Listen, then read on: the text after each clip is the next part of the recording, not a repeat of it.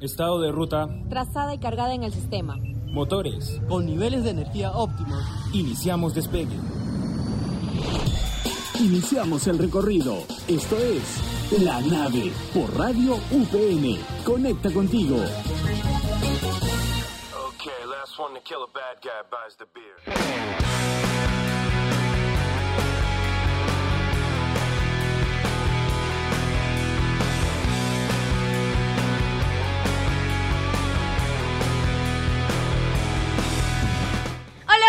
Tal? ¿Cómo están? Bienvenidos una vez más a su Sin Radial preferido, La Nave. Mi nombre es Maricielo y estoy muy contenta de tenerlos aquí. Y bueno, en esta oportunidad me acompaña nuevamente nuestro editor del programa, Gabriel. Y como que ya me estoy acostumbrado a tenerlo por acá, vamos a escuchar cómo se siente él al respecto y qué nos tiene que decir. Adelante, Gabriel. Hola Mari, ¿qué tal? ¿Cómo estás? Eh, la verdad me encuentro muy bien. He estado estas semanas un poco estresado por el tema del trabajo y de la universidad, pero la verdad he venido con todas las pilas llenas para traer la mejor información a nuestros oyentes. Pero ¿qué tal Mari? ¿Tú qué tal? ¿Cómo estás? Bueno, igualmente con la universidad ya sabes los exámenes, eh, un poco estresante en realidad el tema de la T4, yo me imagino que todos también estamos un poco estresados y también porque ya pues ya se va a acabar el ciclo, entonces como que también estamos emocionados, de repente eh, un poco ansiosos también porque ya vienen las fiestas y, y queremos salir muy bien, ¿no? En, en, todos nuestros cursos, los finales, terminar súper bien la universidad. Pero bueno, Gabriel, ¿qué nos trae la nave el día de hoy? Bueno, el día de hoy la nave nos trae el origen de las fake news. Así es, gente, así que no se desconecten porque ya empieza la nave solo aquí en Radio UPN. Conecta contigo.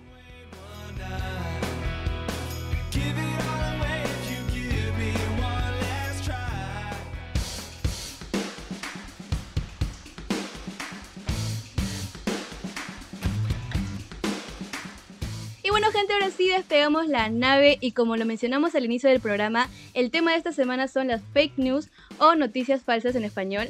La verdad siempre han existido las noticias engañosas, pero a partir del inicio de la emergencia sanitaria del COVID-19, el Internet y los nuevos medios de comunicación e información se han convertido en el foco principal, por así decirlo, de las fake news eh, y bueno, las cuales han proliferado a lo largo y ancho del planeta, ¿no? Este término engloba el concepto de la divulgación de falsas noticias que provocan un peligroso círculo de desinformación. Además, las redes sociales permiten que los usuarios sean productores y consumidores del contenido a la vez y han facilitado la difusión de contenido engañoso, falso o fabricado. Es por eso que la nave te trae el día de hoy alternativas para descartar un fake news. En primer lugar tenemos Estudia la fuente. Investiga más allá, como por ejemplo un sitio web, el objetivo de información o de contacto, porque siempre hay que buscar un buen medio que sea de confianza y pues no dejarnos llevar por lo primero que leamos, sacar nuestro Sherlock Holmes interno y bueno, a partir de ahí pues dar nuestra opinión porque si no podríamos desinformar a otras personas. Así es, otro punto también a tomar en cuenta es el de leer más allá. Esto quiere decir que no nos quedemos con el titular simplemente, sino que averiguemos a profundidad cuál es la historia completa y cuál es su fuente, porque eso es muy importante. Una vez que sepamos de qué fuente proviene, recién vamos a saber si la noticia es cierta o simplemente sensacionalista. Esto quiere decir que solo busca visitas y que en realidad su objetivo no es informar con la verdad. Otra alternativa sería revisar las fuentes adicionales. Esto pues es comprobar los datos que avalen la información. Como dije antes, no dejarnos llevar por lo primero que leamos, siempre tratar de indagar un poquito más del tema. En este caso, pues si no estamos seguros, revisar de dónde se está sacando esta información. Otro punto es comprobar la fecha. Otro aspecto a revisar cuando leamos una noticia en redes sociales o en otro medio es la fecha. Ojo, esto no quiere decir que si una noticia es antigua no sea verdad, sino que debemos saber cómo afecta el contexto actual. Es muy común leer una noticia en redes pensando que está sucediendo en la actualidad, pero en realidad eso pasó hace meses o años. Esto genera que gran parte de la gente dude y por lo tanto desinforme a los demás. Además, tengan cuidado con las redes sociales porque es mejor no compartir audios o imágenes de origen desconocido o cadenas de WhatsApp porque eso podría llevar a malos entendidos, sobre todo en este medio en el que se difunden rápidamente las noticias, los chismes, etc. Es muy peligroso, entonces hay que ser precavidos. También hay que tener mucho cuidado con los virales. Creo que todos hemos sido víctimas de ese link o noticia que te comparte por WhatsApp tu tío, tu tía o tu papá o tu mamá acerca de un acontecimiento que ellos piensan que puede ser verdad pero que en realidad no es así. Estas noticias que se hacen virales en redes son muy comunes, especialmente en el público mayor y por lo tanto estas personas lo comparten en sus redes sociales y desinforman a los demás. Así es. Entonces hay que tener mucho cuidado con las fake news. Eh, ahora vamos a pasar a dar algunos casos que se han visto de fake news que han sido muy importantes y relevantes en el mundo.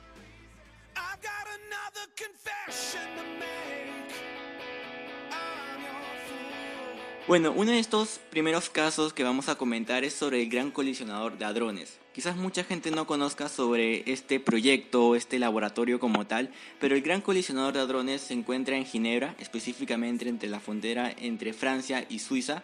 Este laboratorio como tal tiene como objetivo hacer varios estudios específicamente en el campo de física cuántica y también de química.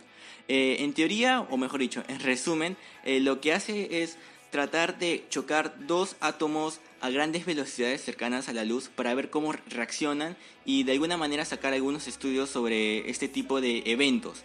Eh, hubo un tiempo en el cual se originó eh, una noticia falsa, una fake news, sobre que este tipo de experimentos podrían generar un agujero negro y por lo tanto podría tragar la Tierra.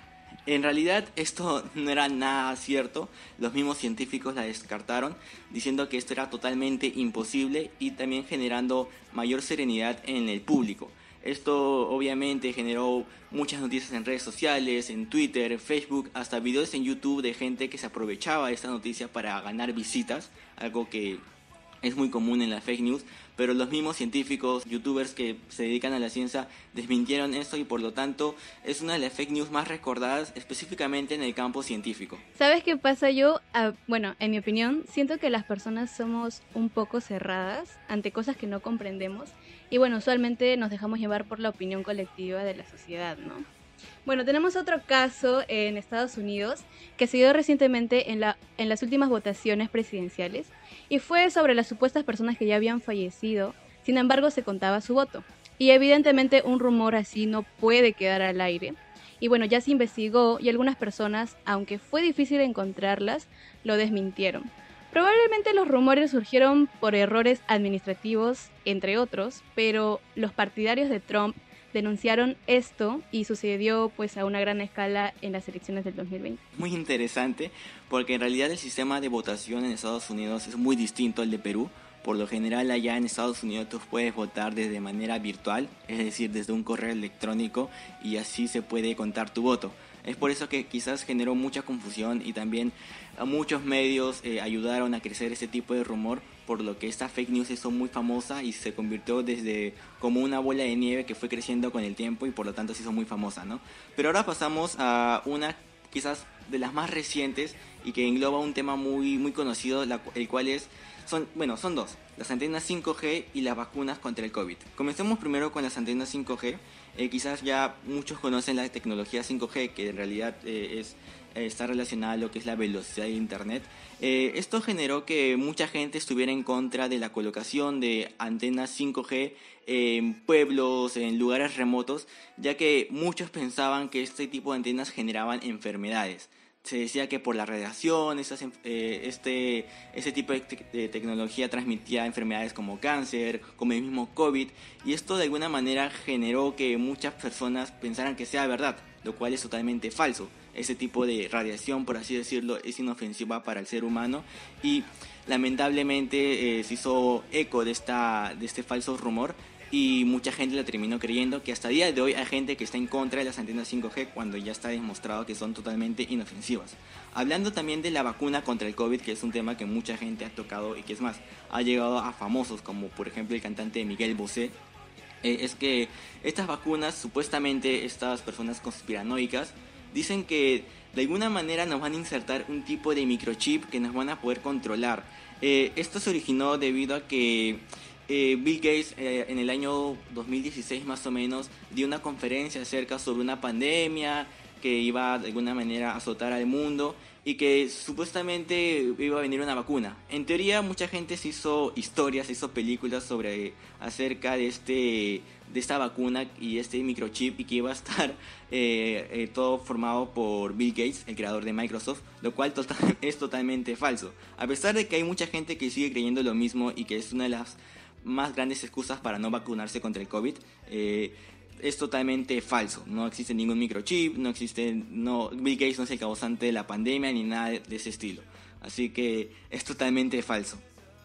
Claro, hablando del COVID, pues te comento así rapidísimo. No sé si escuchaste eh, del caso que hubo aquí en Perú, que, bueno, se relaciona con también con lo de las antenas 5G y pues un poblado que no, que, que todavía estaba un poco eh, asustada por este por estas noticias en las que pensaban que las antenas 5G, pues no, eh, hacían que tu sistema inmunológico se deshabilitara, algo así.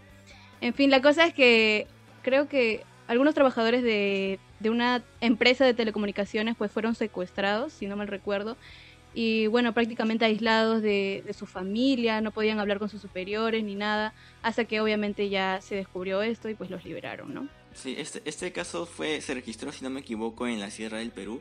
Y lo peor es que ni siquiera eran antenas 5G todavía, porque acá Perú todavía no hay esa, esa tecnología, sino que simplemente eran antenas para telefonía móvil.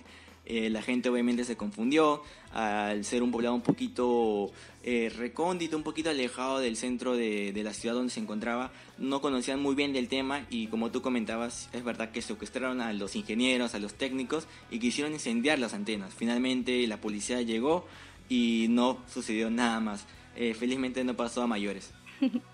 Bueno, y otro caso en Perú, bueno, podrían ser las noticias falsas que han circulado en medio de la crisis política que se está viviendo. Y bueno, los medios de comunicación en estos casos, pues su rol es sumamente importante.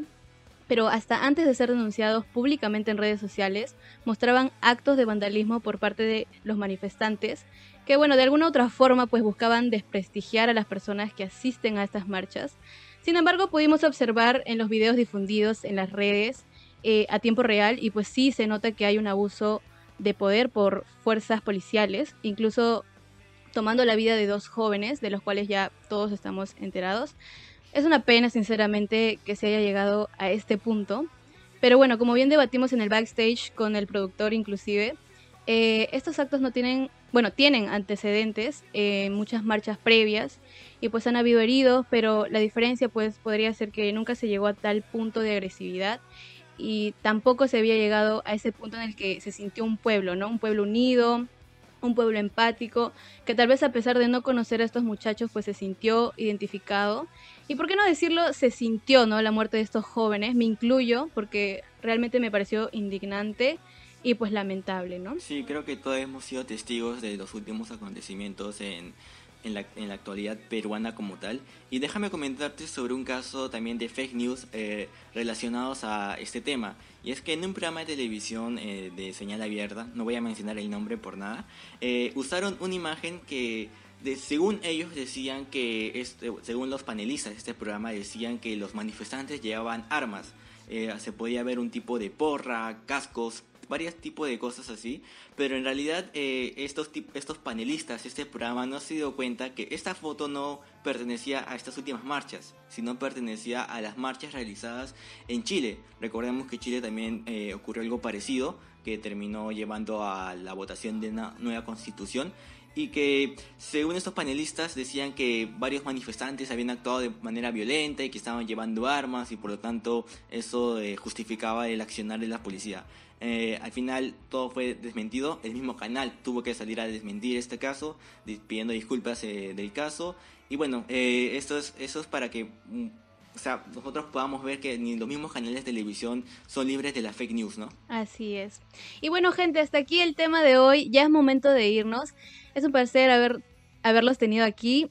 Eh, el programa de hoy fue muy interesante e informativo, ¿verdad, Gabriel? Así es, y esperemos que la gente tome en cuenta los puntos que, digamos, que, que dimos al inicio del programa para que no vuelvan a caer en las trampas de una noticia falsa o fake news.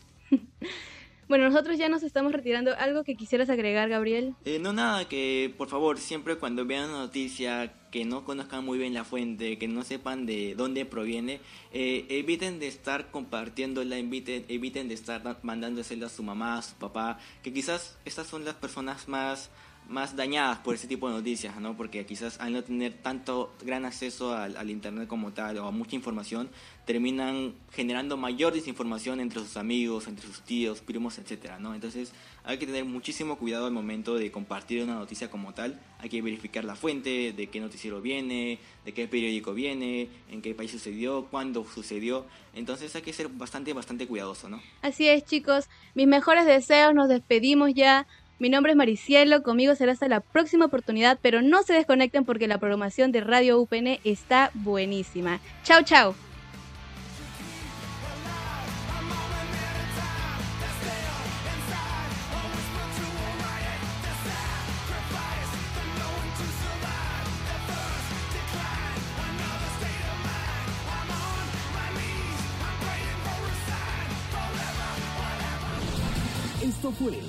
La Nave por Radio UPN. Conecta contigo.